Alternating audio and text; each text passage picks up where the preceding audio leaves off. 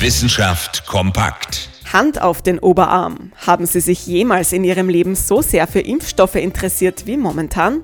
AstraZeneca, BioNTech, Moderna. Die Namen der Impfstoffe gegen das Coronavirus kommen derzeit in vielen Diskussionen und Gesprächen vor.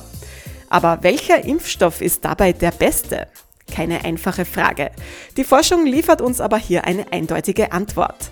Alle zugelassenen Impfstoffe wirken gut, sofern sie dreimal verabreicht werden. Der dritte Stich ist notwendig, um einen ausreichenden Schutz vor Covid-19 zu erlangen.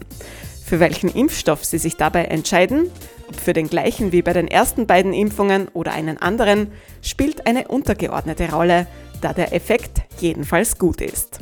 Apropos Effekt, wie sieht es denn mit den Nebeneffekten aus? Die sind bei allen Impfstoffen ähnlich. Reaktionen an der Einstichstelle, außerdem Muskelschmerzen und Müdigkeit.